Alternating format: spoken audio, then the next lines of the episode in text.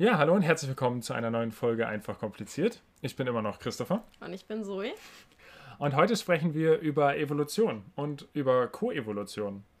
Und wir haben uns dazu einen sehr, sehr spannenden Gast eingeladen. Und anders als in den Folgen vorher oder in der Folge vorher, werden wir nicht mit einem Intro starten, sondern wir werden direkt in das Interview gehen.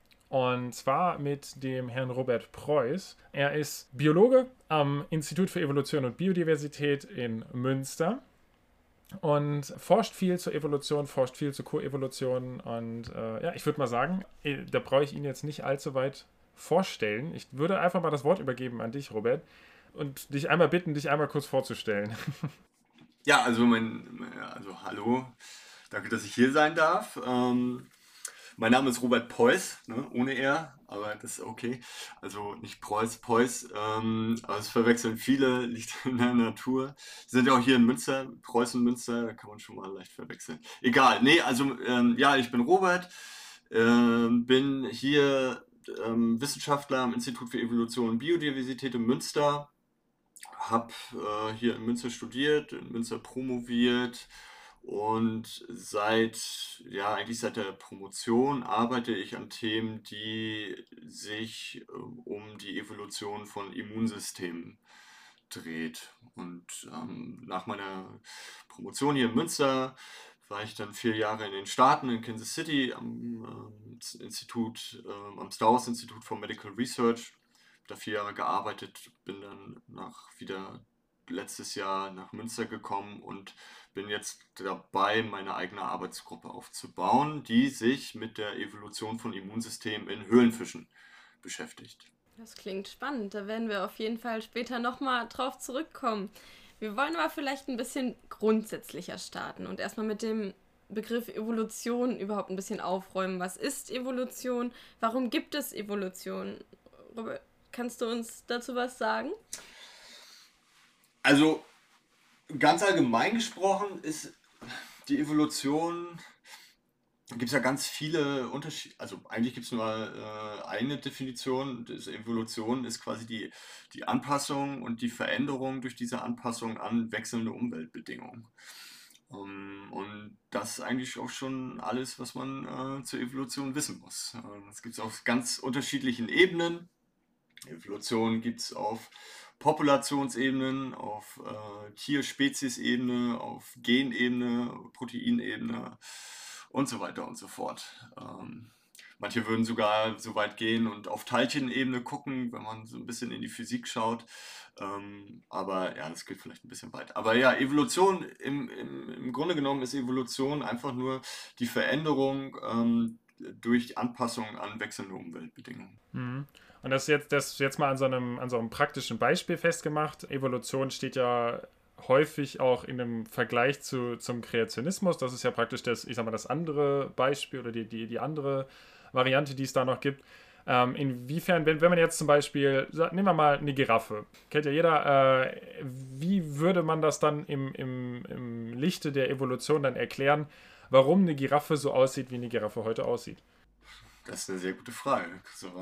Also die, die Giraffe sieht so aus, wie sie heute aussieht, weil sie durch, also nicht die Giraffe selber, sondern ähm, die, äh, die, die, Vorfahren der, Giraffe, äh, der, der Giraffen sich quasi äh, durch Anpassung an eine Nische äh, oder an eine Umwelt, äh, wie, also Nische ist ja so ein, so ein Begriff aus der Ökologie, ähm, was quasi so eine begrenzte Umwelt äh, bezeichnet, äh, sich an eine bestimmte Nische über die Zeit hinweg angepasst hat. Und wenn man sagt anpassen, dann äh, kennt man ja häufig dieses Beispiel, dass man dann sagt, die Giraffe wollte oben an die Bäume und äh, dieser, dieser Wunsch, da oben an diese Bäume zu kommen, der äh, hat es dann gemacht, dass die Giraffe quasi einen langen Hals macht.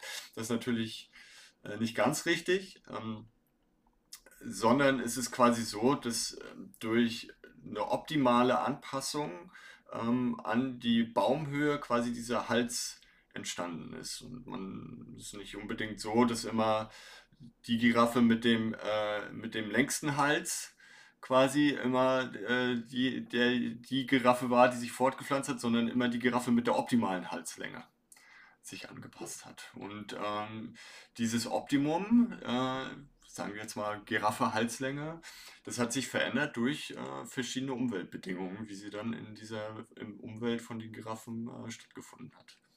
Aber wie funktioniert das denn? Also die Individuen selber können ja nicht einfach sagen, oh, also der Baum, der ist jetzt zu hoch, ich will jetzt da dran kommen. Die können ja nicht einfach ihre Gene ändern. Ich meine, wir haben ja schon erfahren, Gene bestimmen quasi ein bisschen, wie wir aussehen, zusammen mit der Umwelt.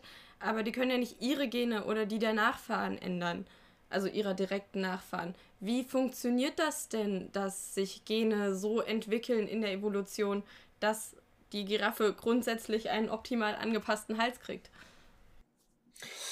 Also, und genau da, das, ist eine richtig gute Frage, weil genau da liegt nämlich der Punkt, wo viele, wo viele Leute bei der, beim Thema Evolution aussteigen. Und zwar ist es, ist es nicht so, dass, ähm, also im Endeffekt ist es so, dass Evolution immer nur dann stattfindet, wenn man sich fortpflanzt. Und wenn nach dieser Fortpflanzung wieder Individuen entstehen, die sich selber auch fortpflanzen können. Nun ist es so, dass ähm, sagen wir jetzt mal, dass durch Zufall plötzlich, also, oder man könnte davon ausgehen, dass es vielleicht irgendwann mal Giraffen oder die Vorfahren der Giraffen ohne langen Hals gegeben hat.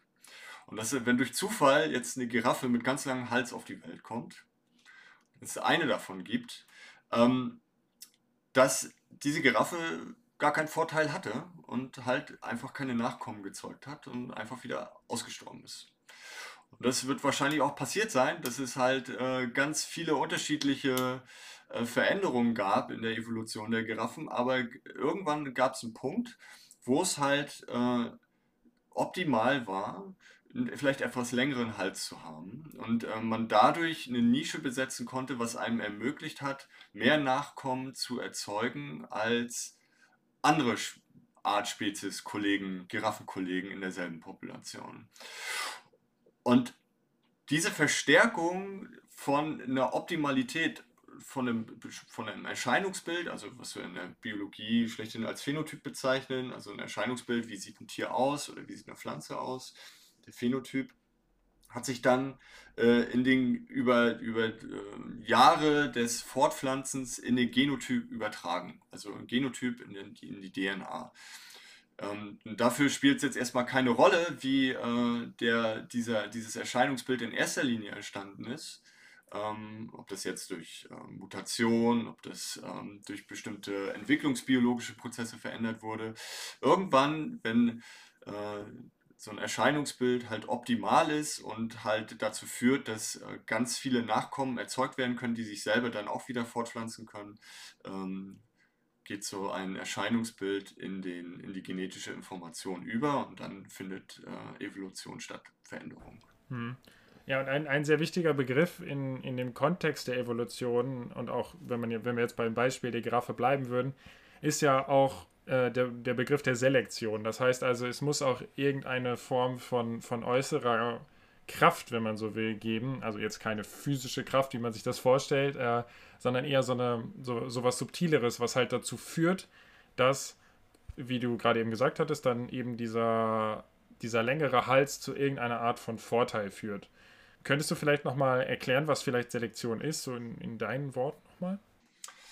Ja, Selektion ist nichts anderes als ähm, die ähm, ja, das eigentlich, ja, das äh, mal nicht wissenschaftlich zu beschreiben, ist schon echt schwierig. Ähm, äh, und die Giraffe ist vielleicht auch nicht das beste Beispiel, aber wenn Dann wir. ein anderes Beispiel. Genau, wir können nee, auch gerne das Beispiel nochmal wechseln. Nee, nee, also, nee, das ist schon in Ordnung. Die, die Sache bei der Selektion ist immer, es gibt, also in der Evolutionsbiologie gibt es ganz unterschiedliche Selektionsprozesse, äh, aber ganz, ganz grundlegend mal zu sagen, Selektion ist quasi die, äh, die Anreicherung oder die ähm, Aussortieren ist so ein blödes Wort. Ähm, deswegen versuche ich es einfach mal andersrum. Wir haben ja gerade schon über Erscheinungsbilder gesprochen. Und zwar ist es nämlich so, man, es gibt ja äh, zwangsläufig so auch in, in wird ja immer äh, vom Survival of the Fittest gesprochen, weil es ähm, so eine Sache war, die halt auch der Darwin geprägt hat. Ähm, dass man sagt, also der Stärkste, äh, der Stärkste, der, der Stärkste setzt sich durch und dann es gibt auch in dem geschichtlichen Kontext auch eine sehr schwierige Definition von Evolution. Äh, tatsächlich ist es aber so, dass es, ähm, dass es nicht der am besten angepassteste äh, oder die am besten angepasste ist, die sich durchsetzt, sondern die am optimalsten angepasst. Und zwar Selektion sortiert quasi alles aus, was, und jetzt habe ich den Begriff doch verwendet, aber egal, wir bleiben jetzt mal dabei, Selektion ist quasi selektiert alles das, was optimal an eine Umwelt angepasst ist. Und wenn ich sage optimale Anpassung, dann meine ich ähm, einen optimalen Nach, eine optimale Nachkommenschaft, die sich selber ähm, wieder selbst fortpflanzen kann. Also man ist in einer bestimmten, man, man lebt in einer Umwelt, so wie die Giraffe, und man ist so optimal an diese Umwelt angepasst, dass man selber überlebt und gleichzeitig auch noch fruchtbare Nachkommen zeugen kann. Das ist eine optimale Anpassung. Und dann spielt es keine Rolle, ob man jetzt, äh, ob jetzt der Giraffenbulle fünfmal stärker ist als der andere. Äh, wenn, der, wenn der eine Giraffenbulle sich trotzdem, trotzdem fünf Kinder zeugen kann, weil er einfach einen längeren Hals hat und äh, mehr fressen kann, dadurch mehr Energie zur Spermienproduktion hat, dann ist, äh, dann ist es ganz egal, wie stark man ist, sondern es ist einfach nur eine optimale Anpassung an den, an den Lebensraum. Äh, und das ist quasi Selektion. Selektion äh, ist, herrscht immer dann, wenn ähm, ein Organismus, eine Population, ein Gen nicht optimal an eine Umwelt angepasst ist. Und Selektion wirkt immer, äh, wirkt immer zu einem Optimum hin. Also ist Survival of the Fittest nicht gleich Survival des Stärksten, sondern einfach der, der besten angepasst ist. Wenn aber jetzt die Giraffendame den langen Hals des Giraffenbullen total schrecklich findet, dann ist das ja eigentlich des Ganzen entgegenwirkend. Wie wird denn sichergestellt, dass so eine neue Mutation etabliert wird? Ja, das, das ist jetzt schon eine ganz spezielle Form der Selektion, und zwar die sexuelle Selektion. Du hast ja von unterschiedlichen Formen der Selektion gesprochen. Ja, genau. Also die sexuelle Selektion ist, ist, ist eine Art, wie man selektieren kann. Natürlich, wenn ähm, wenn das, wenn äh, sexuelle Selektion geht meistens tatsächlich immer vom, äh, vom Weibchen aus. Jetzt in der, in der Giraffen, um bei den Giraffen zu bleiben, ähm, der lange Hals, wenn ähm, sich das in dieser Tierspezies etabliert hat, dass ein langer Hals für eine hohe Nachkommenschaft und für eine fitte Nachkommenschaft etabliert, dann äh, macht es Sinn natürlich, dass das Weibchen ihre, wenn man bedenkt, dass so eine Giraffendame vielleicht, weiß ich nicht, ähm, also tatsächlich bin ich bei der Biologie der Giraffen ein bisschen überfragt, wie oft die äh, Nachkommen bekommen können, aber ich denke mal, weil es ein relativ großes Säugetier äh, ist, würde ich sagen, jetzt wahrscheinlich ist der Abstand zwischen den äh, Geburten Jahre. Ähm, so dass die Investition, also das heißt, was das Weibchen quasi machen muss, um ein Nachkommen zu bekommen, relativ hoch ist. Also man braucht relativ viel Energie, braucht relativ viel Zeit, um den Kleinen, die Kleine dann halt aufzuziehen. Ähm, dementsprechend möchte man sie natürlich als Weibchen auch gerne aussuchen ähm, wie, äh, wie fit dann die eigene Nachkommenschaft ist, damit sich diese Investition auch, Investition auch lohnt. Weil äh, da, da schließt sich der Kreis. Optimale Anpassung ist ja, äh, habe ich auch schon gesagt, die äh, Fähigkeit der Nachkommen auch wieder ähm, ähm, ähm fruchtbar zu sein. Und ähm, um halt Nachkommen ein fruchtbares Alter zu bekommen, muss man halt auch noch ein bisschen investieren. Das heißt, so ein Weibchen ähm, guckt sich Männchen aus, die selber optimal an die Umwelt angepasst sind. Und diese optimale Anpassung kann dann in Form von bestimmten Phänotypen ähm, oder Erscheinungsbildern dann vom Weibchen ausgelesen werden. Wir kennen das ja, mal jetzt ein anderes Beispiel zu bringen, wir kennen ja diese, äh, das ist auch ein ganz populär wissenschaftliches Beispiel, diese T-Shirt-Tests, wo äh, äh, Frauen an T-Shirts äh, riechen, und äh, daraufhin ähm, sagen, zu welchem äh, Träger des T-Shirts man sich dann hingezogen fühlt und das dann genau damit übereinpasst, ähm, also die Kombination aus Frau riecht T-Shirt und findet Mann, der T-Shirt trägt, attraktiv, dass es genau die ideale Kombination von Immungenen ist, die dann halt zu einem richtig tollen, äh, ähm, äh, immunfitten äh, äh, Nachkommen führen würde. Also nur mal als mal anderes Beispiel zu nehmen. Also sexuelle Selektion ist eine Art und Weise, wie äh, Weibchen steuern können, dass ihre äh, Nachkommen tatsächlich optimal an die Umwelt angepasst sind. Und übrigens unser Aussehen heutzutage, also der Mensch ist ein ganz klassisches Beispiel für sexuelle Selektion, weil unser Erscheinungsbild ganz stark von sexueller Selektion geprägt wurde. Ähm, das heißt, so wie wir heute aussehen, äh, so wie wir, ja, ähm, ähm, unser Erscheinungsbild heute ist, ist, da ein ganz klassisches Beispiel für, Beispiel für sexuelle Selektion.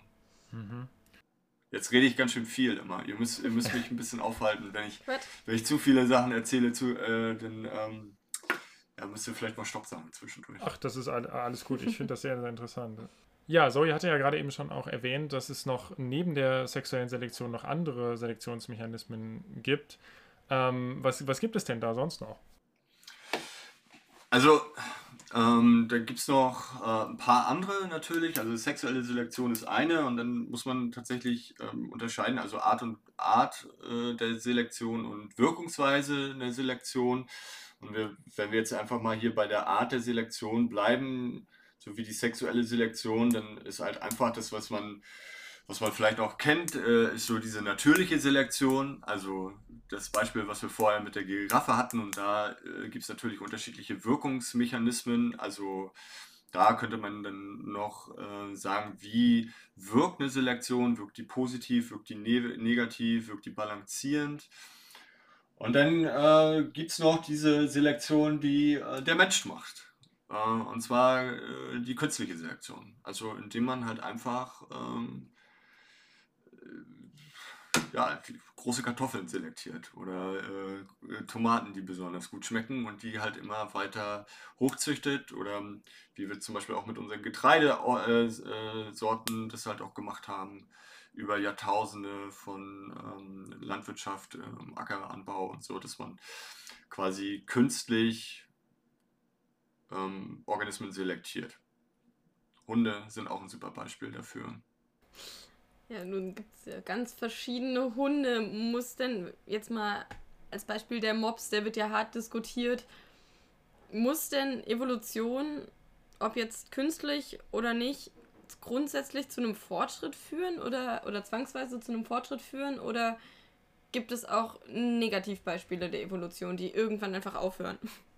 Ja, also, also ich, also um, um, um ganz ehrlich zu sein, und da mache ich mich vielleicht bei ganz vielen von euren Hörern auch unbeliebt, ähm, ich finde, das, was mit Hunden gemacht wird, finde ich grausam. Ähm, ich finde diese ganze, äh, das, das ist ja eine riesige Industrie, die da mittlerweile hint, dahinter steckt. Das sind ja Milliardenumsätze und die Hunderassen, die da erzeugt werden, muss man einfach sagen, ähm, sind nicht optimal angepasst an die Umwelt. Ganz, ganz im Gegenteil.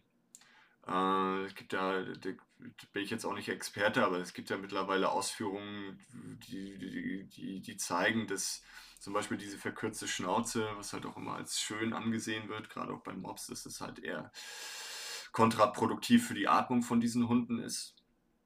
Ähm, also äh, ich bin da ganz ehrlich überhaupt kein Fan davon, aber das, ähm, das muss halt auch jeder für sich selbst entscheiden.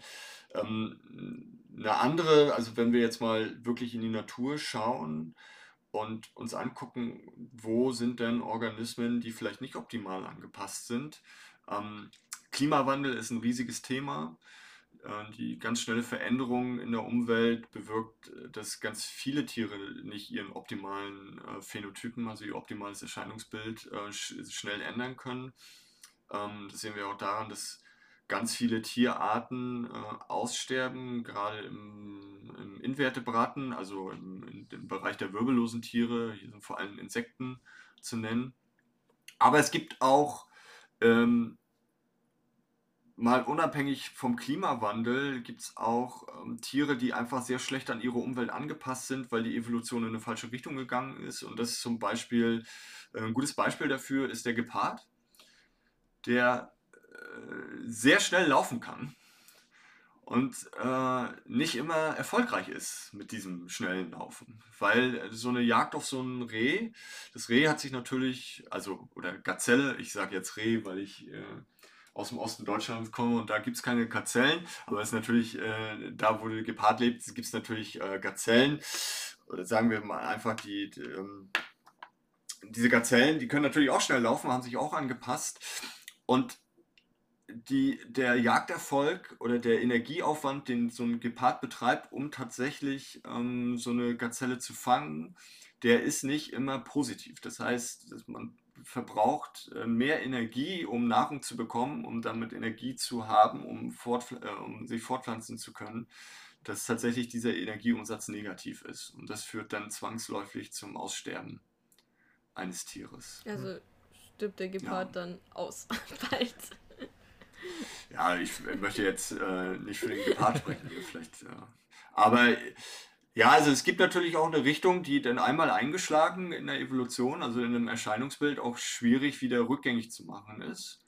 Ähm, wenn jetzt morgen ähm, durch irgendeinen blöden Zufall äh, unser Mond aus seiner Umlauf, um, um, Umlaufbahn geworfen wird äh, und auf einmal nicht mehr da ist und sich die Erde dadurch fünfmal schneller dreht, äh, wir 20 mal höhere Windgeschwindigkeiten haben und dadurch alle Bäume auf der Erde aussterben, dann hat die Giraffe auch ganz schweren Stand, äh, würde ich sagen.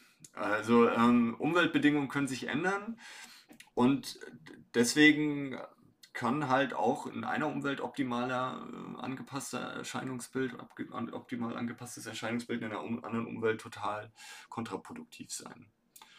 Ja. ja. Aber genau, das heißt ja auch, dann, dann verändern sich ja auch irgendwo die, die Drücke, die von der Selektion ausgeübt werden. Ähm, also wenn, um bei deinem Mondbeispiel zu bleiben, wenn dann auf einmal der Mond seine Umlaufbahn verlässt und sich alles komplett verändert, dann kann etwas, was vorgestern noch sinnvoll war oder evolutiv ähm, die, die optimalste Anpassung war, dann auf einmal somit die schlechteste sein, vielleicht, um es mal extrem auszudrücken.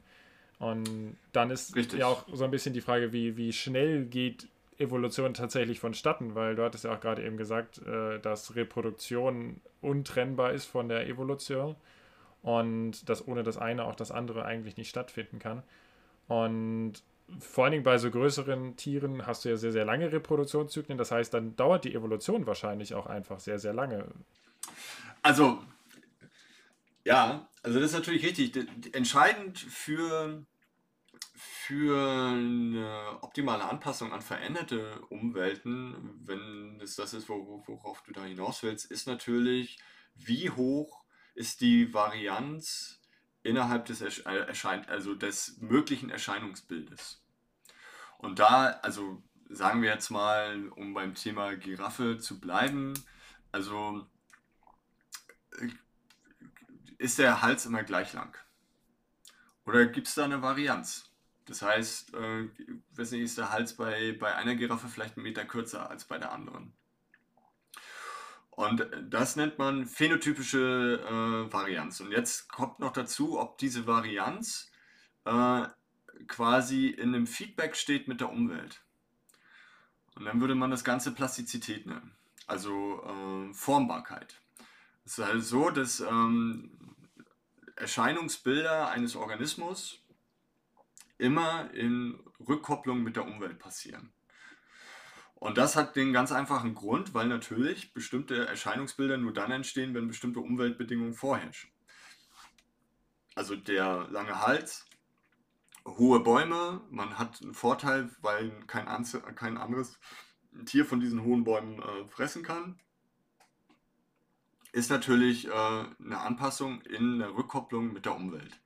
Ähm, wenn sich diese Umwelt jetzt ändert, dann muss man sehen, wie hoch die Fähigkeit eines Organismus ist, darauf zu reagieren. Und diese Varianz kann man auf ganz unterschiedlichen Ebenen betrachten. Also man kann äh, die Varianz innerhalb eines Individuums betrachten, man kann die Varianz innerhalb einer Population betrachten und davon hängt ganz stark die Überlebensfähigkeit dieses Organismus oder dieser Population oder Spezies ab, ähm, wenn sich Umweltbedingungen verändern. Das heißt, ähm, wenn jetzt äh, die Bäume alle kleiner werden, und äh, die, die Giraffe diese Halslänge nicht variieren kann und dadurch äh, nicht mehr so viel fressen kann, dann ähm, wäre die Spezies Giraffe ähm, hätte ein Problem. Wenn allerdings diese, ähm, die, die Ausprägung der, der, des Erscheinungsbildes Hals ähm, plastisch ist, das heißt veränderbar, dann ähm, würde quasi eine erneute äh, Selektion auf äh, die, eine bestimmte Länge stattfinden können. Das heißt, äh, der Hals sollte einen Meter kürzer sein, um optimal zu sein. Und dann, äh, wenn dieses Erscheinungsbild einmal auftreten kann, bei einer, bei, bei, ein, bei einer Giraffe oder bei zwei oder drei, je nachdem wie groß die Population ist, kann darauf dann wieder selektiert werden.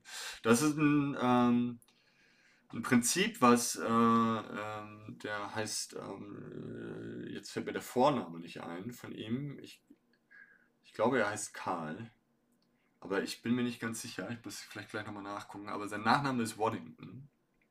Und der hat in den 40ern und 50ern genau dieses Prinzip beschrieben, dass ähm, durch Veränderung der Umwelt äh, Erscheinungsbilder wieder neu auftreten können, die dann im Nachhinein wieder selektiert werden. Ich glaube, er heißt Karl. Bin mir nicht sicher. Konrad, sorry. Konrad Wonnington. Ja. Ähm, und zwar ist es äh, um falls man sich dafür interessiert, es sind ganz interessante Arbeiten, die bis heute noch Gültigkeit haben, äh, ist das Prinzip der Kanalisierung. Ähm, so heißt es. Ähm, findet in ganz vielen unterschiedlichen Bereichen der Biologie heute auch noch Anwendung. Kannst du das mal kurz erläutern vielleicht? Falls man das einfach erklären kann. ja, das kann man relativ einfach erklären. Und zwar hat äh, Carl Wonnington dieses Prinzip damit beschrieben, dass man, man hat äh, eine Kugel, die auf, einer, ähm, auf einem Berg liegt. Und dieser Berg, der ist quasi unterschiedlich geformt. Und äh, je nachdem, wo, und diese Formung des Berges hat Wonnington als, als genetische äh, Landschaft beschrieben. Das heißt, die Genetik eines Organismus formt quasi diesen Berg und wenn jetzt diese Kugel von oben diesen Berg herunterrollt, dann je nachdem, wie dieser Berg geformt ist, kommt es in unterschiedlichen Tälern heraus. Und diese, dieses Tal, an dem es dann ankommt, ist quasi ähm, das Erscheinungsbild des Tieres. Und, diese, und somit wollte er erklären, dass ähm, je nachdem, ähm, wie diese Formung ähm, besteht, diese Kugel in unterschiedlichen Tälern herauskommt und Je nachdem, wie groß die Selektion auf die genetische Landschaft ist, diese Kugel immer im gleichen oder in einem anderen, ähm, also anders gesagt, die äh, in einem optimalen Status, wo maximal oder optimale Nachkommenschaft zu Energieverbrauch herrscht, äh, sollte diese Kugel also wenn das das Tal ist, dann sollte die genetische Landschaft immer so bleiben, dass diese Kugel genau in diesem Tal ankommt. Und ähm, genau das passiert auch. Ähm, das, nennt, ähm, das heißt, diese, diese, diese, dieser, dieser Weg nach unten, der wird quasi, sagt man, gepuffert ähm, durch verschiedene molekulare äh, äh, äh, ja, äh, molekulare äh, Signalwege, die es dann, die, was das dann ganz, ganz ein bisschen komplizierter macht, aber die im Endeffekt ist es so, dass der Organismus versucht, diesen Weg nach unten für diese Kugel bestmöglich zu machen, dass er genau in diesem optimalen Tal ankommt. Und ähm, wenn jetzt zum Beispiel sowas passiert wie ein Klimawandel, wo sich äh, die ähm, Umweltbedingungen ganz stark verändern, dann wird es für einen Organismus relativ schwer, diese, sich genetisch so schnell zu verändern, diese Landschaft so schnell zu verändern, diesen Berg, dass diese Kugel in einem anderen Tal ankommt und optima, da, um da optimale, ähm, ja, also in einem Tal de, des Optimums anzukommen. Das wird dann relativ schwer. Das, äh, ich glaube, ich habe das jetzt nicht so ganz so äh, gut erklärt, aber äh, wenn, wenn man das mal googelt, ähm, Wannington und Genetic Landscape und Kanalis äh, Kanalisierung, äh, Canalization, äh, findet man diese schöne Zeichnung von ihm. Äh, ist äh, eine wunderschöne Idee in der Biologie, wird auch ganz häufig benutzt, um ähm, ähm, äh, ja, um, äh, ähm, wie, so, wie sagt man, ähm, um Anpassung ähm, darzustellen. Ja, das können wir vielleicht in den Show Notes oder so verlinken. Ja, genau, falls wir da noch eine schöne Abbildung zu finden. Ja, äh, das ist ja eine recht umfassende bzw. wohldurchdachte Theorie. Ist das denn einfach nur aufgrund von, ja, man geht in die Natur und beobachtet das? Das ist ja alles eine ganz schöne lange Zeitspanne. Oder kann man das Ganze auch irgendwie experimentell überprüfen? Also gibt es Wege, die Evolution experimentell nachzustellen bzw. zu verschnellern. Mhm, also ganz tatsächlich in dem Fall war das so, dass, ähm, der, äh, dass der Konrad, äh, nenne ich ihn jetzt mal, ähm, auf die Idee kam, äh, Fruchtfliegen zu nehmen. Und diese Fruchtfliegen ähm, mit, ich glaube, irgendein Lösungsmittel genommen, glaube ich, oder hat er auch Temperatur genommen. Also er hatte quasi extremen Umweltbedingungen ausgesetzt und hat dann gesehen, dass ähm, unter extremen Umweltbedingungen auf einmal ganz andere Erscheinungsbilder entstehen. Das heißt, die, äh, es gab so ein paar Tiere, die einfach ihr Erscheinungsbild geändert haben, ähm, nur weil die Eltern ähm, einem anderen, äh, also Stress ausgesetzt waren im Endeffekt. Und dann kam man, äh, kam, man, kam man mit der Theorie um die Ecke, dass eigentlich äh, diese, dieses optimale Status quasi immer gepuffert wird. Also es wird immer alles dafür getan, dass diese Kugel immer im gleichen Tal unten ankommt.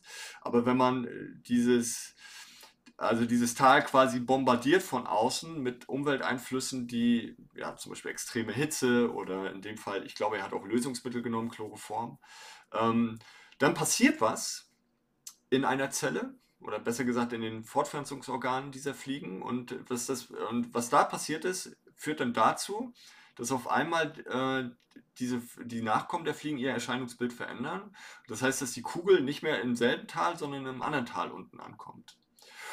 Und er hat das Dekanalisierung genannt, weil dieser Phänotyp natürlich, ähm, dieses Erscheinungsbild der Fliegen, ich weiß nicht, die hatten einen ich glaube, die hatten, er hatte gesehen, dass sich die Flügel verändert haben von diesen Fliegen das, äh, und die dann auch gar nicht mehr fliegen konnten. Dann hat er, hat er daraus geschlussfolgert, dass normale Flügel haben der optimale Status ist äh, und äh, nicht mehr, also ich glaube, verkürzte oder verbogene Flügel, was er da gefunden hatte, nicht optimal ist. Und dass diese Perturbation mit äh, mit Hitze oder mit Lösungsmitteln äh, zu diesem nicht normalen, äh, nicht optimalen Status geführt haben. Und dadurch hatte er dann diese Idee, dass ähm, in Interaktion mit der Umwelt äh, die Genetik eines Organismus immer dahin führt, dass äh, ein, optimaler, ähm, ein optimales Erscheinungsbild erreicht werden kann. Und, ähm, ja. Ja. Wolltest du noch was sagen? Nee, das war's. Ich glaube, ich erzähle okay. erzähl ganz schön viel dazu.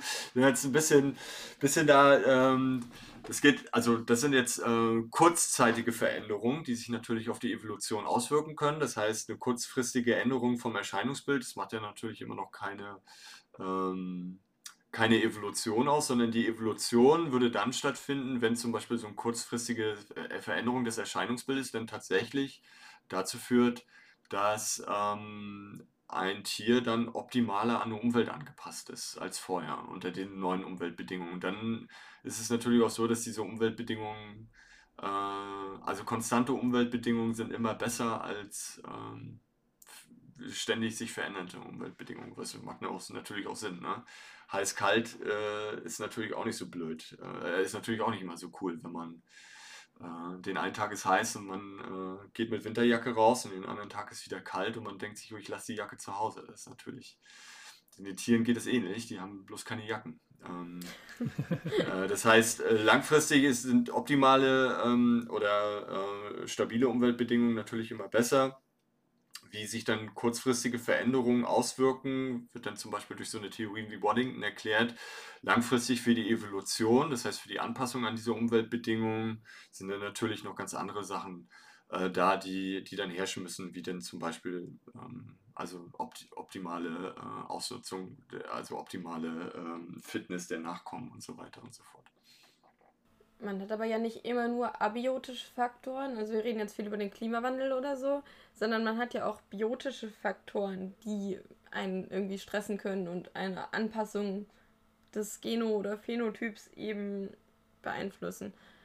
Wie sieht das denn aus? Ich meine, es gibt Parasiten, es gibt auch Symbionten, die wirken ja irgendwie auch auf einen selber. Also selbst der Mensch ist ja mit, der Mensch hat das Mikrobiom, der Mensch hat auch theoretisch Bandwürmer und so weiter und so fort. Also es gibt vielfältige, auch biotische Einflüsse, auf die wir besser oder schlechter angepasst sein könnten.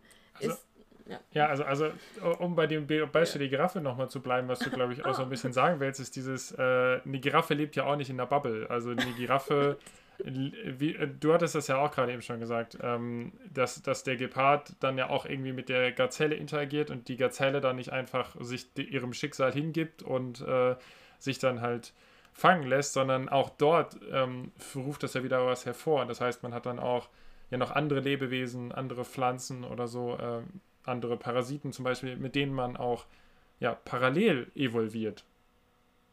Und da gibt es ja diesen Begriff der Koevolution. Äh, magst du das vielleicht noch einmal äh, ein bisschen erläutern?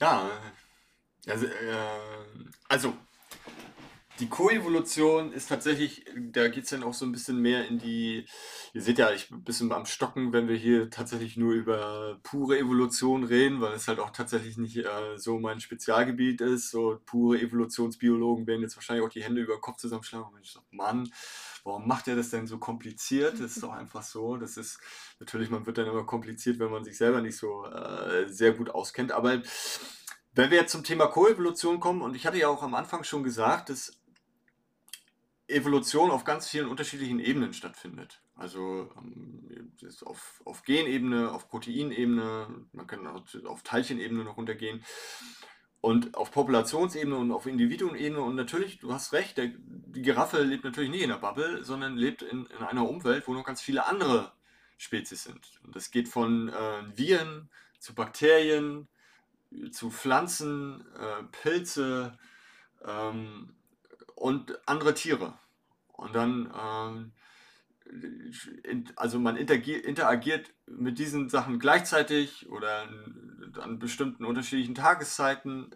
Ähm, also man sieht, dass so ein Ökosystem, in dem sich ein Tier befindet, super komplex ist.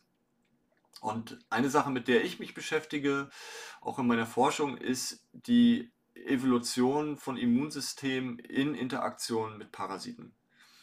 Also eine Frage, die ich mir zum Beispiel stelle, ist, warum, warum ist unser Immunsystem so, wie es ist? Und was haben Parasiten damit zu tun? Und was passiert, wenn man die Parasiten in der Umwelt verändert? Wie stellt sich das Immunsystem darauf ein? Jetzt ist es natürlich so, ganz, also wenn man jetzt, sich jetzt fragt, also hast du ja, hast du ja auch, was, was ist Koevolution? Koevolution ist die äh, beschreibt nichts anderes als ähm, die Veränderung von Individuen durch eine Interaktion miteinander. Und ähm, man kann, ähm, weiß ich nicht, äh, eine, eine typische äh, Koevolution könnte man, ähm, ja, was, was gibt es da für Beispiele? Also da gibt es natürlich eine ganze Menge von Beispielen, weil Koevolution funktioniert natürlich äh, äh, ja, also alles, was miteinander interagiert, koevolviert auch miteinander. Aber um jetzt mal bei diesen Beispielen zu bleiben, äh, die, das schnelle Laufen der Gazelle und das schnelle Laufen des Geparden äh, wird wahrscheinlich in Abhängigkeit miteinander äh, entstanden sein. Das heißt, die Gazelle, äh, um, um dem Gepard zu entkommen, muss die Gazelle immer schneller laufen können. Und um die Gazelle zu fangen, muss der Gepard immer schneller laufen. Dadurch entsteht natürlich eine, eine Abhängigkeit voneinander. Und dasselbe ist äh, ein ganz klassisches Beispiel die Wirt-Parasit-Koevolution. Das heißt, ähm, ein Wirt, sagen wir jetzt mal ich, äh, würde gerne nicht krank werden mit einem äh, und mich anstecken mit einem bestimmten Bakterium oder mit einem ähm, Virus ähm, oder mit irgendeinem anderen Parasiten. Und da äh, deswegen äh, ist der optimale Status, dass ich immun bin. Verändert, das, äh, das stört natürlich den, den Parasiten, weil der Parasiten braucht mich, um zu überleben und deswegen muss der Parasit um die Ecke kommen mit einer Strategie, wie er mich wieder infizieren kann. Und so entsteht äh, eine Interaktion, die quasi Evolution begünstigt. Das heißt, ich entwickle immer neue Abwehrmechanismen, der Parasit entwickelt immer neue ähm, Angriffsmechanismen und gegen diese neuen Angriffsmechanismen entwickle ich wieder neue Abwehrmechanismen und so weiter. Und so entsteht quasi äh, Koevolution. Das heißt, ähm, eine Interaktion, die dann zu Veränderungen führt, jeweils in Abhängigkeit voneinander. Im Prinzip bleibt der Status quo aber dann gleich. Also der wird äh, ja probiert nicht immun zu sein, aber der Parasit schafft es weiterhin irgendwie, sich da rein zu sneaken. Ja, es gibt irgendwie so kein Ende, ne? Das, das ist immer so ein, so ein Katz-und-Maus-Spiel fast schon.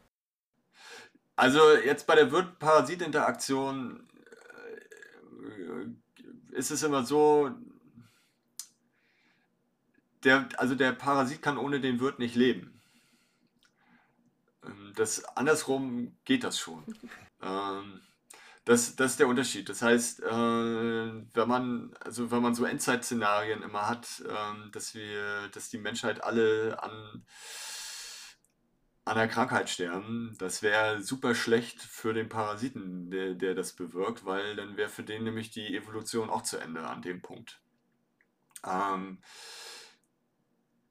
es ist, ja, also die, da besteht, also es besteht eine Abhängigkeit, aber das heißt nicht, dass es immer der Status quo ist. Der Status quo ist natürlich, je nachdem, wie man das betrachtet, aber es führt natürlich auch zu neueren, Neuerungen im Immunsystem. Ganz speziell ähm, eine, eine Sache, die natürlich, äh, wenn wir zum Beispiel jetzt mal niedere Tiere mit höheren Tieren vergleichen, also zum Beispiel Invertebraten oder wirbellose Tiere mit Wirbeltieren, dann haben Wirbeltiere eine neue Erfindung in ihrem Immunsystem und zwar ist es das, äh, das adaptive Immunsystem, das angepasste Immunsystem. Das heißt, die Fähigkeit innerhalb von, von einer Generation sich zu erinnern, was denn gut gegen diesen Parasiten hilft. Durch zum Beispiel das, äh, die Produktion von Antikörpern. Das kennt man ja jetzt auch ganz stark in den Medien. Man infiziert sich einmal mit einem Virus man bildet Antikörper dagegen oder man kriegt eine Impfung, sodass man diese Antikörper auch ohne äh, Infektion erzeugt und dann ist man im nächsten Schritt immun. Das ist natürlich schlechte Nachricht für den Parasiten, weil da noch der Druck noch viel höher ist, sich äh, entsprechend anzupassen. Also äh, diese Reziprozität, die da herrscht und die äh, diese Wirt-Parasit-Evolution hervorruft, führt auch zu Neuerungen und Veränderungen ähm, in den Erscheinungsbildern vom, vom Wirt, aber auch bei den, beim, beim Parasit. Und zwar beim Parasit kann man äh, ganz klar feststellen, dass zum Beispiel, habe ich ja schon gesagt, der Parasit hat davon nichts, wenn der Wirt stirbt. Deswegen ist es ideal, wenn, äh, wenn so ein Parasit eine ganz hohe Ansteckungsrate hat, aber eine sehr geringe Mortalität beim Wirt hervorruft. Dadurch äh, kann der Parasit sich super fortpflanzen ohne äh, äh, und, und ja, also er kann sich halt super äh, fortpflanzen. Aber wahrscheinlich, äh, wie es ja oft so ist, äh, kann man dieses Ideal nicht unbedingt oder nur eingeschränkt erreichen. Oder ist es gibt es das tatsächlich, dass es Viren gibt, die sich wahnsinnig schnell verbreiten, aber ähm, dafür dann eben naja, eine geringe Mortalitätsrate haben, wie du schon gesagt hast. Oder ist das so ein nicht erreichbares Ideal? So ist wie Erkältungsviren? Zum Beispiel, ja. Hepatitis A auch zum Beispiel äh, Herpesviren. Also Viren im Allgemeinen. Ähm, ähm, es gibt, ähm, also bei, ich bin, bin jetzt nicht so der Experte für Mikroparasiten, ähm, also was so Bakterien und Viren angeht. Ähm, das ist ja nochmal ein Fach für sich. Ähm, Virologie ist natürlich die, Studie, die Studie von, von Viren und äh, Mikrobiologie, die Studie von von, ähm, von Pilzen und äh, Bakterien. Das ähm, ist natürlich nochmal ein Fach für sich. Ähm, aber wenn wir jetzt auf Makroparasiten, das heißt zum Beispiel sowas wie ein Bandwurm oder so, übergehen, da findet das natürlich schon statt, dass der, ähm, dass durch die Evolution, durch die Koevolution, der Parasit quasi gelernt hat, dass es nicht so viel Sinn macht, ähm, das Immun, also den Wirt zu bekämpfen, sondern eher sich mit dem Wirt zu arrangieren. Das heißt, ähm, der Parasit benutzt Ressourcen vom Wirt um sich fortzupflanzen, die dem Wirt selber äh, bei der Fortpflanzung fehlen. Ne? Also mit Würmern zu infiziert zu sein, ist natürlich nicht toll und zieht natürlich auch Energie. Ich habe mal irgendwann gehört, dass sich sogar manche Leute mit Würmern infizieren lassen, um dadurch abzunehmen. Kann ich, kann ich überhaupt nicht empfehlen, das ist eine sehr schlechte Idee. äh, aber ähm, im Endeffekt ist es so, dass der, ähm, dass zum Beispiel solche, ähm, solche Parasiten, solche Makroparasiten gelernt haben, entweder das Immunsystem des Wirts so zu beeinflussen, dass der Wirt sie nicht mehr, ähm, dass der Wirt sie nicht mehr erkennt, oder tatsächlich, dass, ähm, äh, dass sie das Immunsystem so ähm, weit beeinflussen, dass der Wirt tatsächlich eine Toleranz entwickelt gegenüber diesen, äh, äh gegenüber diesen Parasiten. Das heißt, dass ähm, ähm, dass da immer noch quasi Energieverlust da ist, der, der wird es aber zu einem bestimmten, bis zu einer bestimmten Grenze halt einfach tolerieren kann. Ohne dass das jetzt zu krasse negative Auswirkungen hat. Ja. Also gibt es einen Unterschied zwischen Resistenz und Toleranz. Ja, den gibt es. Resistenz ist, wenn ich, äh, wenn ich nicht infiziert werden kann, ja, dann bin ich resistent. Und Toleranz ist, wenn ich einen ähm, Parasiten ähm, oder ein Pathogen äh, tolerieren kann. Also ich bin infiziert und ich kann damit leben. Also jetzt mal ganz grob gesprochen.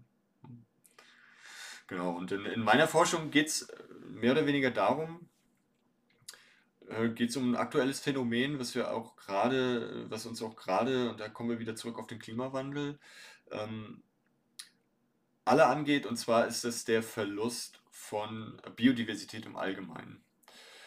Da haben wir ja schon ganz kurz drüber gesprochen, dass äh, ganz viele Tierarten nicht damit klarkommen, äh, dass sich unser Klima so schnell verändert und aussterben. Und durch diese ganz schnelle, das, durch dieses ganz schnelle Verschwinden von Biodiversität in unserer Umwelt verschwinden auch Parasiten. Also ähm, wenn man sich überlegt, dass, äh, also als Beispiel, ich gehe raus auf eine Wiese und sammle ein Tier und ich finde ein Tier und ich gucke mir dieses Tier an dann ist dieses, oder Marienkäfer zum Beispiel, oder, weiß ich nicht, eine Mücke oder weiß ich, von mir aus auch ein Hase irgendwo in Münster, ja, dann hat dieses Tier einen Parasiten. Und zwar ist so, also alle Tiere, die wir draußen finden, tragen in irgendeiner Form einen Parasiten oder eine Krankheit mit sich rum. Ähm,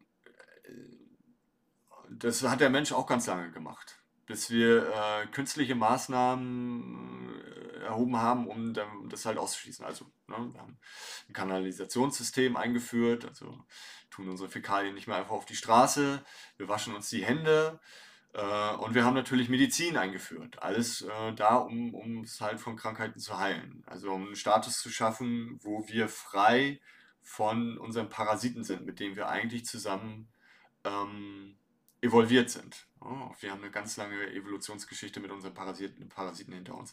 Und jetzt machen wir noch eines, und zwar ist das, wir entledigen uns der Biodiversität in unseren, in unseren äh, Ökosystemen.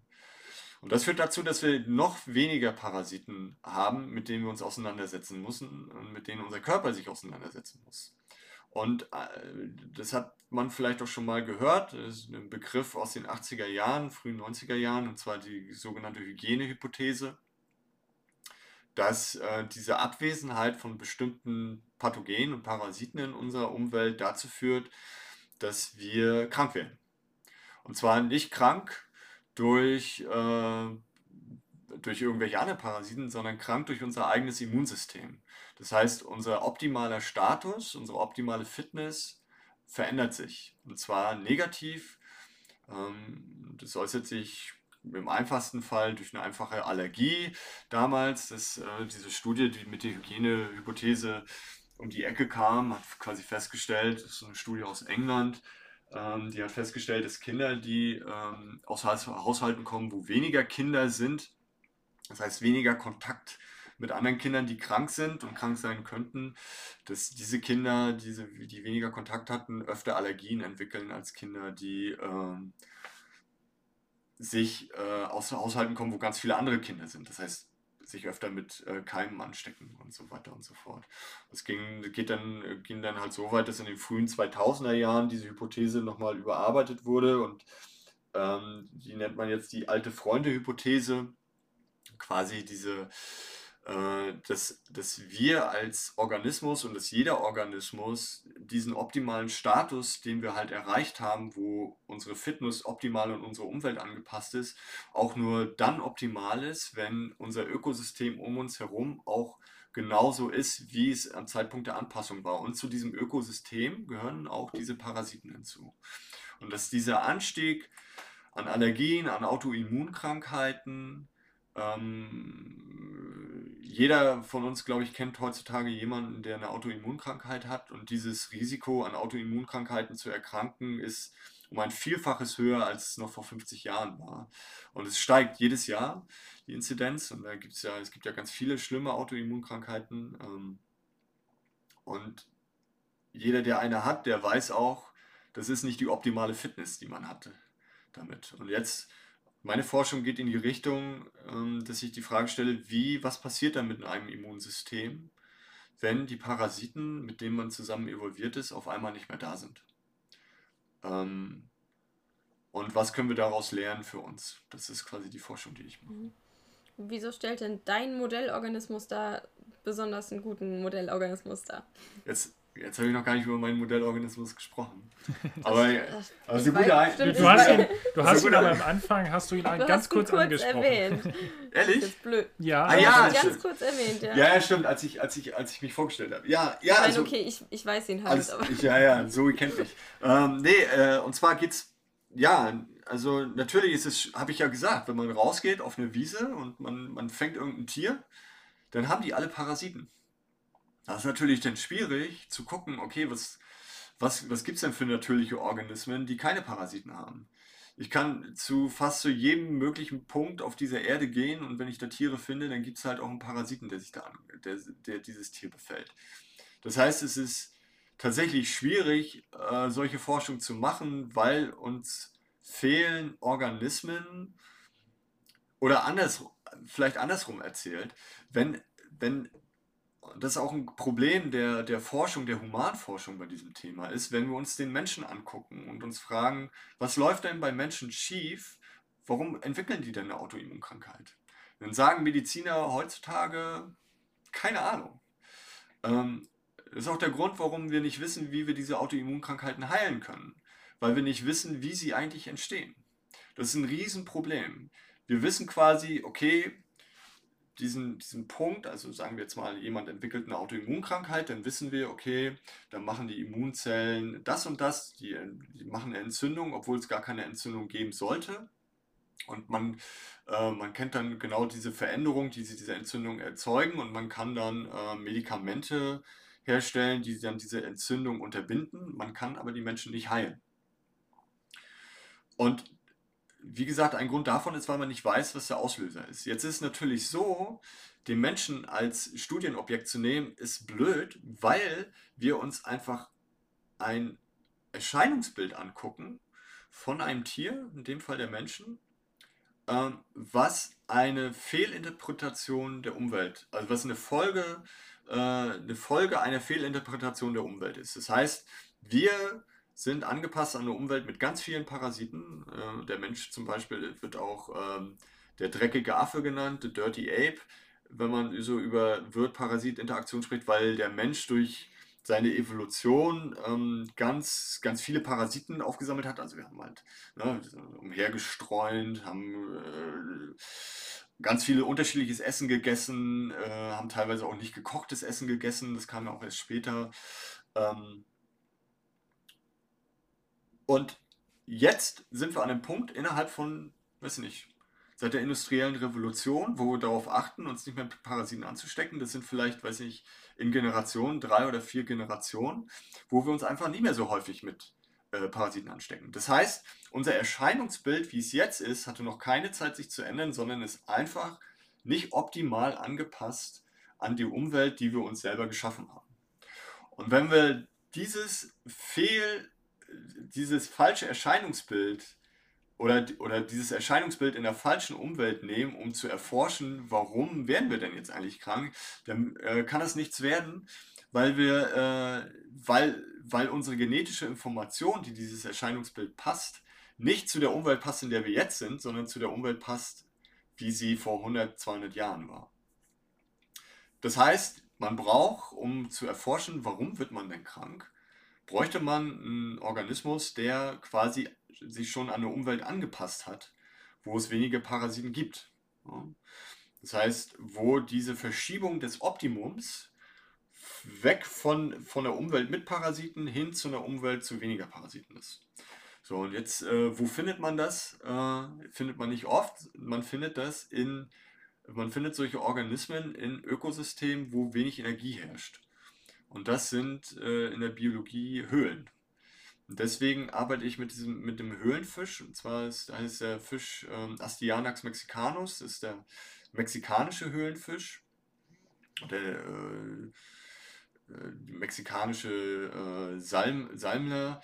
Ähm, dieser Fisch, und das, das, ist super interessant, der ähm, ist normalerweise ein ganz normaler Flussfisch, der in, relativ weit verbreitet in Mittelamerika, im Norden von Südamerika und im Süden von Nordamerika lebt. Also ganz weite Verbreitung. Und vor ungefähr 100.000 Jahren gab es durch geografische Verschiebungen und Flutungen, wurde dieser Fisch in Höhlensysteme in zentralen Mexiko gespült. Und ähm, als diese Fluten dann vorbei waren, der Wasserlevel sich wieder ganz normal gesenkt hat, waren diese Fische in dieser Höhle gefangen und mussten sich an die Höhle anpassen, um zu überleben. Und das haben sie gemacht. Und das, in dieser Höhle scheint keine Sonne. Kennt man ja. Man geht in eine Höhle, da ist dunkel. Und wenn keine Sonne scheint, findet keine Energieproduktion statt. Das heißt, es wachsen keine Pflanzen, es äh, findet keine Photosynthese statt. Das heißt, was wir in der Ökologie allgemein als primäre Energieproduktion betrachten, fällt halt einfach aus. Dadurch ist die Biodiversität innerhalb dieser Höhlen sehr, sehr stark begrenzt und nicht zu vergleichen mit der Biodiversität, die man draußen findet. Und nun ist es so, dass der Fisch Astyanax mexicanus immer noch in Flüssen lebt. In Mexiko. Aber sein Cousin äh, in der Höhle. Das heißt, man hat dieselbe Art von Fisch, die einmal im Fluss lebt und einmal in der Höhle. Und das heißt, wir haben und äh, innerhalb von 100.000 Jahren, und dieser Fisch pflanzt sich ungefähr einmal pro Jahr fort, äh, hat man quasi 100.000 Generationen das ist natürlich viel mehr als vier beim Menschen. Das heißt, man kann sich jetzt angucken bei diesem Höhlenfisch, was mit dem Immunsystem in diesen 100.000 Jahren passiert und was unterscheidet ist von dem Immunsystem von dem Fisch, der jetzt immer noch im Fluss lebt und tagtäglich mit Parasiten äh, konfrontiert wird. Ähm, genau, das, das macht dieses äh, System für uns so spannend. Das heißt, man braucht immer so eine Art Kontrollgruppe, die, mit der man die Beobachtung, die man zum Beispiel in der Höhle macht, dann vergleichen kann. Ideal. Und die dann, ja, also Idealerweise die dann ja schon, ja. Ja, also die, und die dann halt auch irgendwie, genau, vergleichbar ist. Also, dass, dass man zum Beispiel, wie du ja auch gerade schon gesagt hast, es ist derselbe Fisch, der aber woanders lebt. Das heißt, man hat viele Variablen schon mal ausgeschlossen, weil es ja dieselbe grundsätzliche Art erstmal ist. Richtig. Hm. Hast du denn schon irgendwas rausgefunden, warum und was die Änderung? Das ist eine sehr schwierige Frage. Nee, ist eigentlich gar nicht so schwer, aber äh, es ist natürlich keine Überraschung, dass äh, sich diese, äh, das Immunsystem natürlich stark verändert hat. Vielleicht eine Sache, die, die ich gerade vergessen habe zu erwähnen, ist, dass äh, es nicht nur eine Höhle gibt, in, diese, in die die Fische da geschwemmt wurden, sondern es gibt ganz viele unterschiedliche Höhlen. Mittlerweile hat man so 32 ähm, unterschiedliche Höhlen gefunden, wo man diese Fischart entdeckt hat. Und tatsächlich äh, sind die natürlich nicht alle gleich. Jede Höhle ist anders und äh, jede Höhle ist ein eigenes Ökosystem. Das macht Höhlenforschung auch so furchtbar spannend, weil man so ein, man guckt quasi in so eine ja, aber es ist einfach ein Evolutionsexperiment, ein abgeschottetes Ele äh, Evolutionsexperiment, was man sich da anguckt.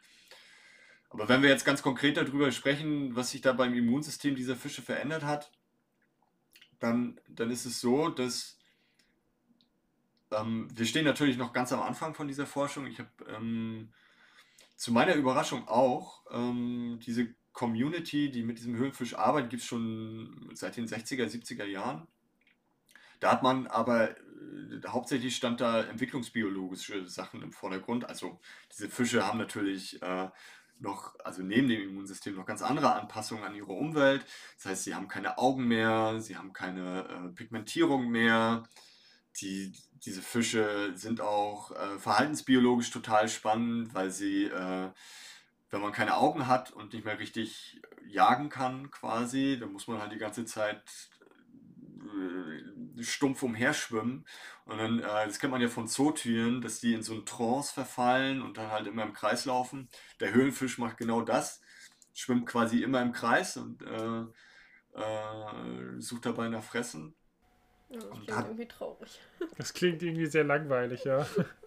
Das kommt, glaube ich, drauf an. Äh, aber ja, ich meine, Langeweile ist auch ein Konzept von, äh, von Menschen. Aber ist auch egal, die, äh, diese, diese Höhlenfische haben ja auch zum Beispiel, die, die schlafen viel weniger ähm, und so weiter und so fort. Ähm, und diese, diese äh, jetzt bei dem Immunsystem ist es so, dass, wie gesagt, ich, das, das ist relativ neu, was wir jetzt machen. Also wie gesagt, ich habe 2016 damit angefangen äh, angefangen, zu dieses Immunsystem dieser Fische zu beschreiben und wir haben erstmal angefangen, grob nach Unterschieden zu suchen. Also was ist denn, was, was ist denn jetzt besonders auffällig an diesen Fischen? Und was, was wirklich auffällt und was uns von Anfang an aufgefallen ist, dass dieses Immunsystem der Fische eine andere Zusammensetzung hat auf Zellebene als das Immunsystem von Fischen, die im Fluss wohnen. Und das ist spannend, weil ähm, das ist spannend aus dem Grund, weil die Zellen, die normalerweise für so eine Entzündung zuständig sind, ganz stark verringert sind in diesem, in diesem Fisch. Das heißt, normalerweise Zellen, die, die eine Entzündung hervorrufen und die eine Entzündungsreaktion hervorrufen, sind drastisch reduziert in diesem Fischen. Und ähm, gleichzeitig hat der Fisch aber auch eine sehr hohe Sensibilität aufgebaut.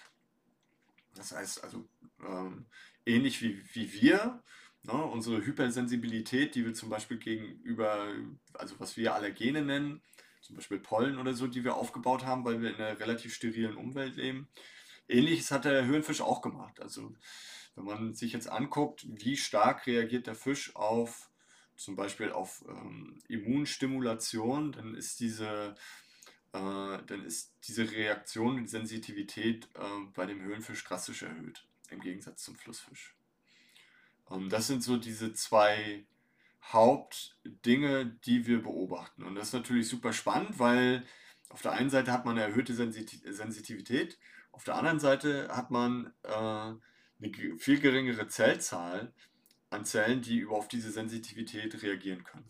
Das macht es natürlich äh, schon interessant. Genau. Das klingt spannend. Ja, wirklich. Also habt ihr denn schon in irgendeiner Form eine Theorie, eine Hypothese, warum das so ist? Irgendeine, irgendeine Idee? Vielleicht ist, ist das eine Energieeinsparmaßnahme, weil wie du gesagt hast, Energie ist unglaublich knapp in der Höhle. Ähm, oder was sind praktisch die, die Mechanismen, die da wirken, die dazu geführt haben, dass das eben eine gute Anpassung auf das Höhlensystem ist? Also natürlich kannst du mir keine definitive Antwort geben, aber vielleicht eine Hypothese oder so. Ja, also das, äh, Christopher, das ist eine richtig gute Frage. Ähm, und ich glaube, da hätte ich die Antwort darauf, würden wir jetzt hier nicht mehr sprechen, sondern du müsstest mein, mein, meine Agentin, meinen Agenten äh, nach Zeit fragen. Quatsch. Wir alle arbeitslos. Nein, nee, Blödsinn. Nee, äh, Energie spielt eine Riesenrolle dabei. Um es mal ganz einfach zu sagen, ähm, man spricht immer von in, bei der Evolution und bei Anpassung spricht man immer von Trade-offs. Also man redet immer davon, dass, also ganz einfach jetzt, um bei dem Beispiel Höhlenfisch zu bleiben, ein Fisch, der in der Höhle wohnt, der braucht natürlich keine Augen, weil da ist eh dunkel.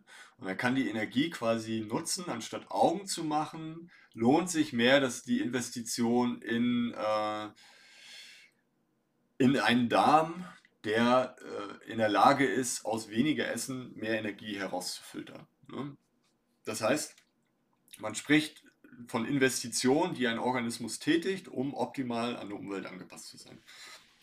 So, diese Investition, das ist so ein Begriff, der, ähm, der ein bisschen verstörend sein kann, weil natürlich äh, entscheidet der Fisch nicht, äh, okay, ja, ich, ich mache hier mal so ein bisschen weniger Augen und dann mache ich mal ein bisschen mehr effektiveren Darm, sondern natürlich läuft es, sind das Selektionsprozesse, die da wirken die dazu führen, dass der Organismus seinen Energiehaushalt verschiebt. Und wenn wir von Investitionen reden, was, was ein Evolutionsbiologe quasi meint, ist einfach, dass unterschiedliche Zellen im Körper oder in einem Organismus zu unterschiedlichen Zeitpunkten einen unterschiedlichen Energiebedarf haben.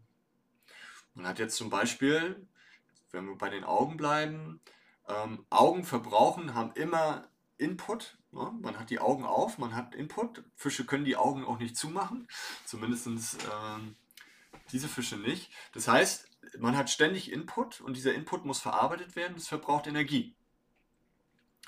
Das heißt, die Zellen, die dahinter sitzen, und äh, sind Zellen, die ein sehr hohes Energieniveau haben und zwar konstant über die Zeit hinweg. Jetzt hat man ein Immunsystem zum Beispiel, oder um vielleicht nochmal ein bisschen einfacher zu bleiben, den Darm. Diese Zellen können inaktiv bleiben und sich quasi nur teilen und nur dann, wenn Nahrung kommt, werden sie aktiv und verbrauchen Energie. Das heißt, man sieht ganz klar, da, sind, da, da haben wir zwei unterschiedliche äh, Energie, äh, also Energieverbrauche äh, von, von unterschiedlichen Zellen, die ähm, die es gilt zu normalisieren, wenn man die Umwelt wechselt. Und ähm, genau das passiert. Das heißt, ähm, die, äh, die Zellen, die am meisten Energie verbrauchen, die aber nicht, äh, nicht mehr gebraucht werden, das, dagegen wird selektiert gegen diesen hohen Energieverbrauch und äh, es wird für äh, eine höhere Effizienz, also eine bessere Effizienz, der, also besseren Energieverbrauch in den, in den Darm gelegt, weil halt da, äh, weil es halt da eine höhere äh, höhere Chance hat, tatsächlich zu Nachkommen zu führen. Ne? Je mehr Energie man aus der Nahrung ziehen kann, desto mehr äh, Nachfahren kann man dann natürlich zeugen. Und ähnlich läuft es auch bei dem Immunsystem. Das heißt, wir haben Zellen in unserem Immunsystem, die relativ hohen Energieverbrauch haben. Und das sind genau die Zellen, die wir beim Höhlenfisch finden, die weniger geworden sind. Und zwar sind das Zellen die, äh, des, des, des angeborenen Immunsystems. Ja, nimmt äh, zum Beispiel, ähm, um jetzt mal ein paar Fachbegriffe äh, zu nennen, haben wir einmal die Granulozyten oder die, die Monozyten, Makrophagen. Das sind Zellen des angeborenen Immunsystems und die haben einen relativ hohen Energieverbrauch. Und das kennt man auch, wenn man, äh, äh, wenn man so krank ist und äh, Fieber hat ähm, so diese, diese, diese ersten ein, zwei Tage von der Krankheit, da fühlt man sich total Matsche. Ja, das ist richtig mies. Das ist ein sehr hoher Energieverbrauch, der da stattfindet. Ähm, und das sind genau diese Zellen dieses angeborenen Immunsystems, die quasi da, da, da, dafür sorgen, dass man sich halt so Matsche fühlt und äh, so K.O. ist. Unsere Zellen, und dann gibt es die Zellen des, Ange äh, des, des, also des anpassbaren Immunsystems, des adaptiven Immunsystems. Und die verbrauchen auf die Zeit gesehen weniger Energie. Die verbrauchen nur dann Energie, wenn es dazu kommt, dass eine Zelle des angeborenen Immunsystems ähm, ein ähm, sogenanntes Antigen präsentiert, was dann dazu führt, dass die Maschinerie des äh, adaptiven Immunsystems angeworfen wird und in dem Moment verbraucht das adaptive Immunsystem Energie. Und genau das sehen wir halt auch bei dem Fisch. Also wir haben unterschiedliche Energieniveaus innerhalb des Immunsystems und was ich glaube, was passiert ist, ist einfach, dass dieser Energieverbrauch äh, optimiert wurde. Und ähm, jetzt ist natürlich die Frage, welche Konsequenzen diese Optimierung des Energieverbrauchs hat für die Funktion des Immunsystems. Also welche Funktionen sind immer noch gleich, welche Funktionen sind unterschiedlich. Da gibt es natürlich ganz unterschiedliche äh, Funktionen des Immunsystems, die man sich da angucken kann. Eine Sache, die wir uns anschauen, ist zum Beispiel jetzt gerade durch die Verringerung der Zellzahl von diesem angeborenen Immunsystem und die äh, veränderte Sensitivität hat das ähm, Auswirkungen für die Funktion von bestimmten Zellen dieses Teil des Immunsystems, ähm, wie die zum Beispiel Pathogene erkennen, wie die ähm, darauf reagieren, äh, wenn, sie, wenn sie ein Pathogen erkennen, wie sie darauf reagieren. Da gibt es natürlich, das geht, dann, das geht dann nachher in die, mehr in die Physiologie, in die Molekularbiologie hinein. Also was sind da äh, Signalwege, die da wirken und wie sind die anders? Und vor allen Dingen, und dann ganz wichtig, ähm, wie unterscheiden die sich von dem Flussfisch? Und ist es tatsächlich so, äh, dass wir Hinweise finden, ähm, ob Fische, die in Abwe oder ob Tiere, so Menschen, die in Abwesenheit von Parasiten leben, dass diese Signalwege auch betroffen sind, wenn sie zum Beispiel Autoimmunkrankheiten aus, äh, ausbilden. Also es ist immer dieser, diese, diese vergleichende äh, Arbeit, die wir versuchen dort zu machen. Äh, ja, ich hätte tatsächlich noch eine Frage, der jetzt daran anschließt, was du gerade gesagt hast, weil du ja auch gerade so ein bisschen so die Brücke zum Menschen geschlagen hast. Kann man das machen? Also kann man sagen, okay, wenn ich jetzt äh, gewisse Mechanismen sehe äh, im Menschen, die eben zu diesen Autoimmunerkrankungen oder die Nein, wie, wie, ja, wie, wie stelle ich jetzt die Frage? Aber das ist vielleicht auch ein bisschen off-topic. Siehst, ne? ob du sie in, ja, in Tieren auf Menschen übertragen. Ja, ja, an, andersrum. Andersrum. Ja, der, ja. Aber ja, aber du Christopher, ich, ich glaube, ich weiß, worauf du hinaus willst und du hast recht. Also wie, wie schlage ich jetzt die Brücke? Ne? Also wie kann ich jetzt Sachen, die ich im Käfisch finde, wie kann ich gucken, ob das tatsächlich äh, was mit Autoimmunkrankheiten zu tun hat?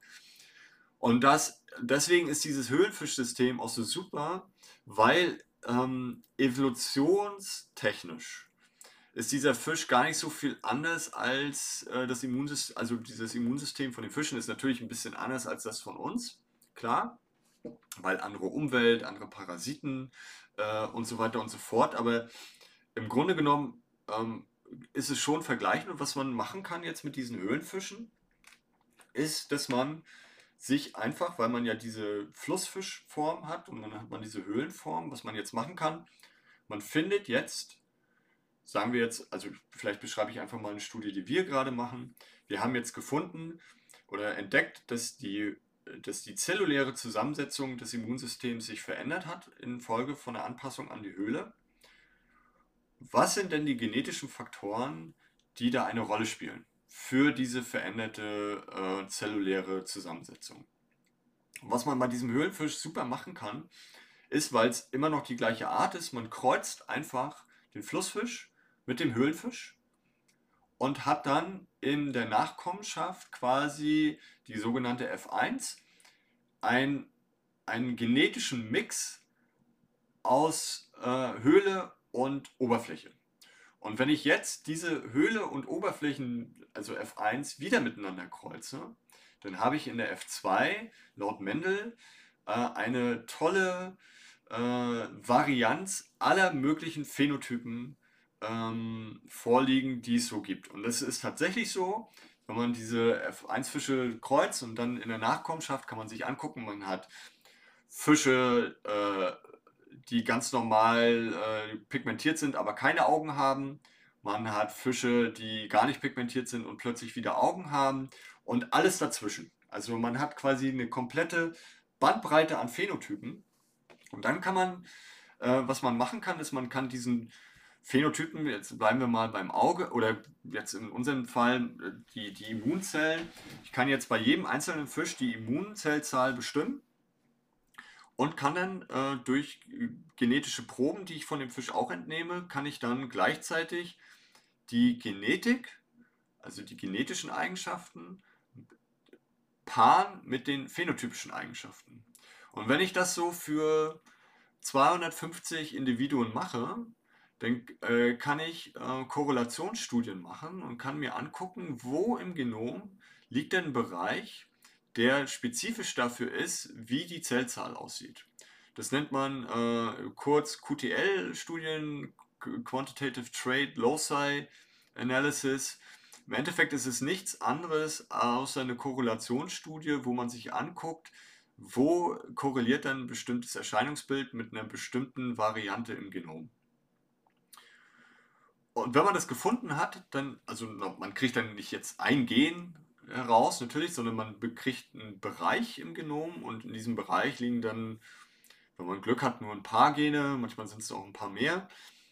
Und diese Gene kann man sich dann angucken. Und dann kann man durch genetische Studien im Fisch wieder, dass man zum Beispiel über das Gen ausschaltet, sich anguckt, hat das tatsächlich was mit diesem Erscheinungsbild zu tun.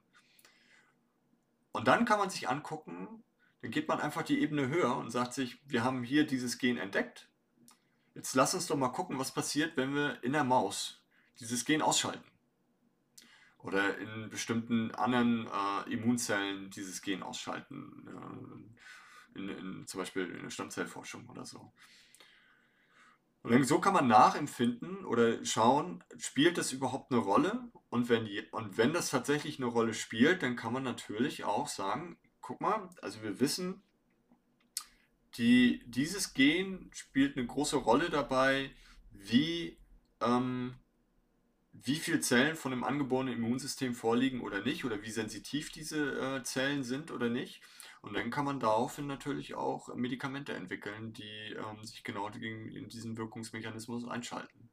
Und das ist quasi das, ähm, das nennt man sich so translationelle Forschung. Das ist genau das, was wir versuchen mit dem Höhlenfisch zu machen und was auch schon erfolgreich mit diesem Höhlenfisch gemacht wurde. Dass man ähm, äh, bestimmte Phänotypen, die unter extremen Bedingungen entstehen, dafür nutzen kann, um ähm, Krankheiten tatsächlich auch zu heilen. Und dafür gibt es nämlich nicht den Höhlenfisch, sondern es führt uns jetzt zurück an den Anfang, und zwar die Giraffe. Was glaubt ihr denn, äh, wofür die Giraffe äh, ein Forschungsobjekt für, für den Menschen sein könnte? Puh. Kreislauf? Gute Frage. Oder. Ja, ja richtig ja, gut. Ich, ich ja. hätte jetzt vielleicht irgendwie was auf Wirbel getippt oder so, ähm, warum wir. Aber das. Ja. Ich glaube eher Kreislauf, weil die muss. Ja, hat einen extrem hohen Weg, das Ganze irgendwie zu pumpen und irgendwie die Effizienzleistung, ich weiß nicht genau. Blutdruck. Ja, genau, Blut Blutdruck. Das hätte ich mich jetzt auch gesagt, dass das überhaupt noch oben im Kopf ankommt. Richtig, ja, und zwar ähm, zeigt die, das Herz der Giraffe zeigt ein Erscheinungsbild, was beim Menschen quasi zum Tode führen würde, äh, durch, äh, weil es halt einen extrem hohen Blutdruck erzeugt. Nun bei der Giraffe ist natürlich gewollt dieser hohe Blutdruck, weil das, das Blut muss halt bis in den Kopf kommen. Äh, bei Menschen ähm, eher kontraproduktiv, weil halt dadurch äh, durch den hohen Blutdruck natürlich ganz viel Organschäden und so und so weiter entstehen. Allerdings kann man sich angucken, wie dann äh, so ein, ähm, eine Giraffe mit so einem hohen Blutdruck äh, fertig wird und warum der Mensch nicht. Und da gibt es äh, ganz tolle äh, Forschung, ähm, wird in den USA ge gemacht, ähm, die, ja, die quasi tatsächlich Wildlife-Giraffen benutzen und dann halt so Tiere, die dann natürlich versterben, wo sie dann das Herz sezieren, sich dann angucken, genetische Studien machen. Und tatsächlich hat man schon ein paar Kandidaten beim Giraffen identifiziert, die halt auch, äh, die man dann bestätigen konnte im Menschen, dass die tatsächlich auch dafür, für, für, die, äh, für die Krankheit Bluthochdruck dann halt auch mitverantwortlich sind. Das ist ja total cool. Das beantwortet so die Frage, die meine Oma mir immer stellt oder halt auch andere Leute. Wofür macht man das hier eigentlich? Weil vor allem Evolution, im Prinzip ist das ja schon passi pass passiert. genau. Also die Evolution findet für, für alles für fast alles eine Antwort. Also äh, nuklearen Supergau, weiß ich nicht, aber ähm, oder äh, man sieht ja auch in der Evolutionsgeschichte äh, oder in der Erdgeschichte gab es ja so Ereignisse, die, äh, wo die Evolution nicht so schnell eine Antwort drauf gefunden hat, also dieser Meteoriteneinschlag. Aber ähm, im Endeffekt, wenn man, wenn man bestimmte Lebensräume sieht und die können noch so extrem sein, das Leben findet einen Weg da rein ähm, solange bestimmte äh, Gegebenheiten gesetzt sind. Äh, also, also Sauerstoff muss müssen natürlich da sein und es muss äh, die Möglichkeit geben, Kreislauf entstehen zu lassen. Aber ja, genau, und, und, und Evolutionsbiologie, ähm, da gibt es jetzt auch ein ganz, also das wurde jetzt, gibt es auch noch nicht so lange dieses Feld, und zwar nennt man das äh, die evolutionäre äh, Medizin. Da versucht man tatsächlich ähm, Extremanpassungen von Tieren zu erforschen, um Fehlanpassungen des Menschen besser zu verstehen. Also die Giraffe ist eine, ein Beispiel. Ähm, ganz wichtig für viele äh, Leute, die äh, gerade unter den Prominenten ist so die Altersforschung. Ähm, das heißt, warum werden wir alt und wie können wir für immer jung bleiben? Nützt natürlich sich nichts, äh, sich irgendwie DNA irgendwie von irgendeinem langlebigen Tier auf die Haut zu schmieren. Aber äh, was man da zum Beispiel macht, ist, man guckt sich äh, Fische an, wo der Alterungsprozess extrem schnell abläuft, die aber kaum Einflüsse vom Altern äh, in ihrer Physiologie äh, erscheinen lassen. Und äh, der sogenannte Killifisch, afrikanische Killifisch ist da ein Modell. Ähm, es gibt noch, ähm, es gibt noch so Vogelarten, die man untersucht, äh, um äh, so Ausdauereigenschaften äh, sich anzuschauen, warum jetzt der eine ausdauernder ist als der andere. Und das kann man sich so, gibt so Vogelarten, wo äh, eine Population immer, äh, weiß nicht, von, von, von einem Kontinent zum anderen migriert während bestimmten Jahreszeiten und eine andere Population macht das nicht. Und dann kann man sich angucken, was, was kann denn die eine Art, äh, die Population gegen die andere Population, wo sind da die Unterschiede. Evolutionsbiologie als solches ist ein super Tool, um zu verstehen, warum werden wir krank? Was macht uns krank? Und ähm, dafür, äh, ja, Dafür sind solche Modellorganismen wie die Giraffe super, weil es ein Extrem ist. Diese Extreme stechen dann halt raus und die kann man sich dann anschauen und dann kann man sehr viel lernen. Und äh, es ist nicht immer so offensichtlich. Also viele, das äh, werdet ihr ja auch, ihr kommt ja auch aus dem Studium der Biologie, ihr wisst es ja auch, ganz viele Studierende äh, wollen immer ganz unbedingt in die Medizin, weil man denkt, dass, ähm, dass man dadurch die Welt rettet. Äh, und, und, da die Forschung immer ganz toll ist. Und ähm, allerdings die wirklichen Erkenntnisse, die wir erlangen, kommen tatsächlich nicht daher, weil wir bei uns beim Menschen, wie gesagt, immer uns diesen, dieses Erscheinungs-, dieses kranke Erscheinungsbild angucken, was halt einfach nur eine Fehlanpassung an der Umwelt ist. Und man kann sowas nur verstehen, wenn man sich anguckt, wie entsteht dann optimal angepasstes Erscheinungsbild an der Umwelt. Ne?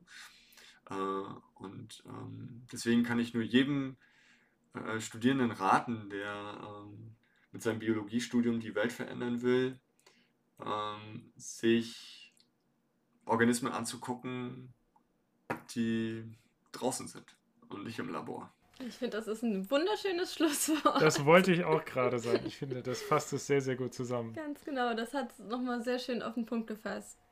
Und jetzt hat auch jeder einmal die Frage beantwortet bekommen, was man mit Biologie und Evolutionsforschung eigentlich äh, anfangen kann und wie man damit, wie du es gesagt hast, auch die Welt verändern kann, wenn man es ja. schlau anstellt. Ja, ähm, vielen, vielen Dank für das Interview, dass du dir Zeit genommen hast, mit uns hier die Evolution, auch wenn das nicht dein Fachgebiet ist, sondern die Koevolution, ähm, ja, alles ein bisschen zu beleuchten. Wir haben sehr viel gelernt. Genau, ich hoffe, unsere Zuhörer auch. Und ja, ja vielen Dank nochmal. Danke, hat Spaß gemacht, ja. Ähm, und ja, euch weiterhin viel Erfolg und ähm, super, dass ihr so ein Format hier macht. Finde ich toll. Dankeschön. Bitte mehr. Okay. Ja, wir haben erstmal acht Folgen. Genau. Gucken wir mal. Okay, danke. Danke auch. Tschüss. Tschüss.